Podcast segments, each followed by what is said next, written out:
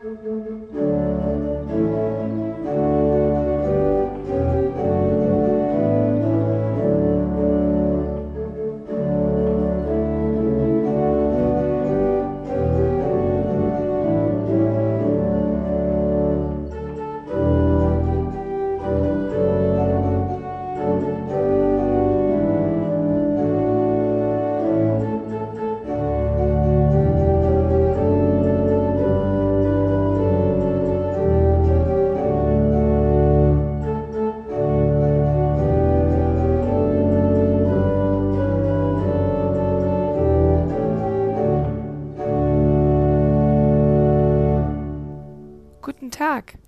Herzlich willkommen zur Hörkirche.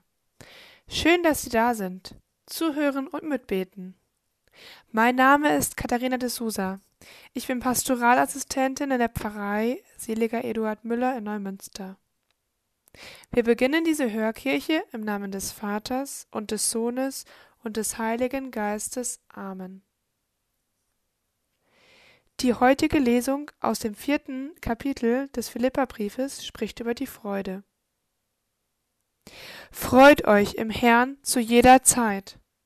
Noch einmal sage ich, freut euch. Eure Güte werde allen Menschen bekannt. Der Herr ist nahe. Sorgt euch um nichts, sondern bringt in jeder Lage betend und flehend eure Bitten mit Dank vor Gott und der Friede Gottes, der alles Verstehen übersteigt, wird eure Herzen und eure Gedanken in Christus Jesus bewahren.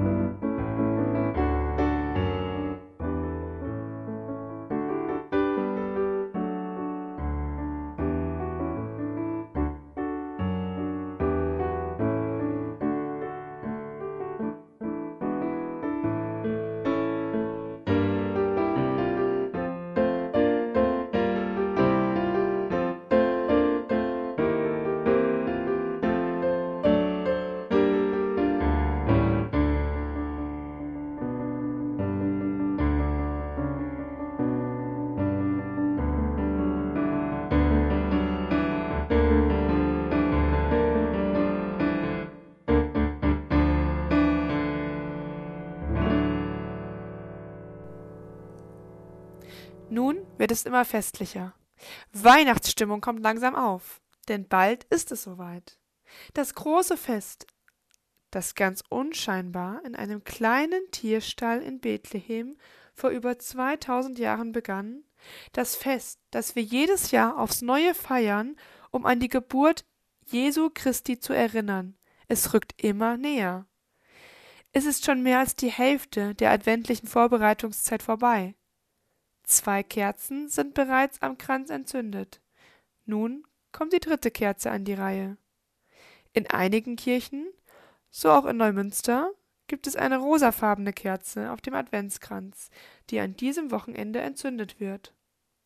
Rosa, eine ungewöhnliche Farbe.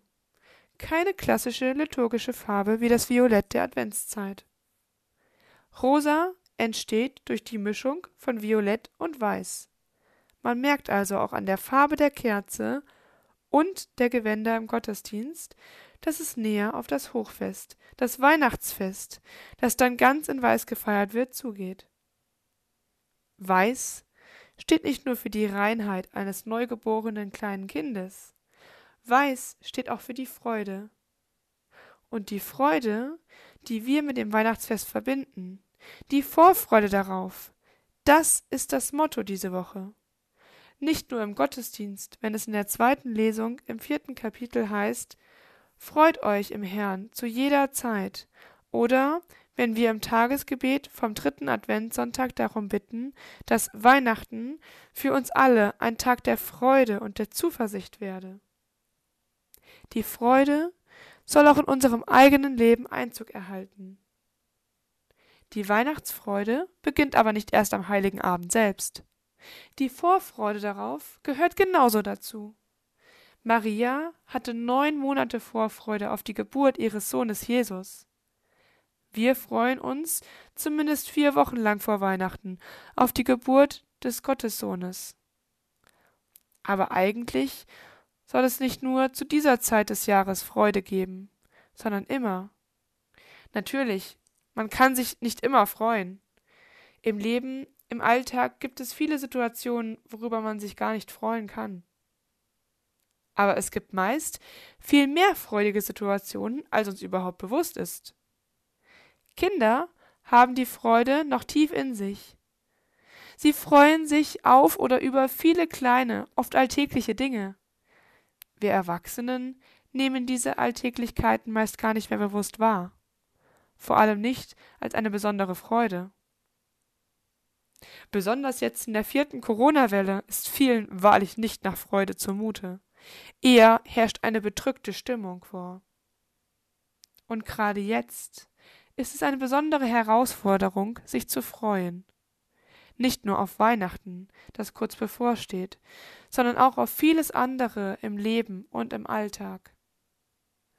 Ich lade Sie ein, dies als eine kleine adventliche Übung einmal zu versuchen, sich bewusst zu freuen.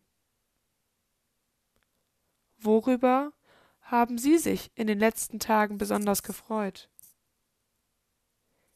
Welche Situationen und Menschen sind Ihnen freudig in Erinnerung geblieben? Worauf freuen Sie sich in der kommenden Woche? Welche Freude erleben Sie bei Ihren Mitmenschen, bei Familie, Freunden, Arbeitskollegen? Wo entdecken Sie Freude im Alltag?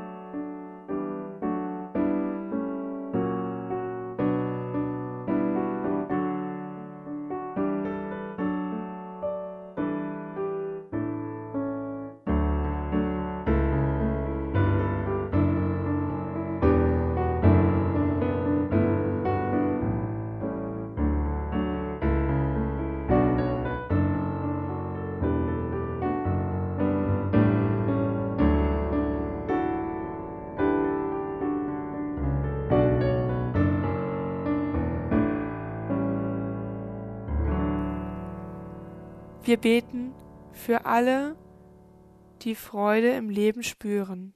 Herr, lass die Freude auf andere Menschen übergehen.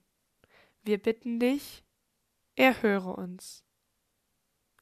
Wir beten für alle Menschen, die keine Freude mehr im Leben spüren können. Herr, schenke ihnen neue Hoffnung und Zuversicht. Wir bitten dich, erhöre uns. Wir beten für alle, die Zweifel haben am Glauben. Herr, schenke ihnen Orientierung.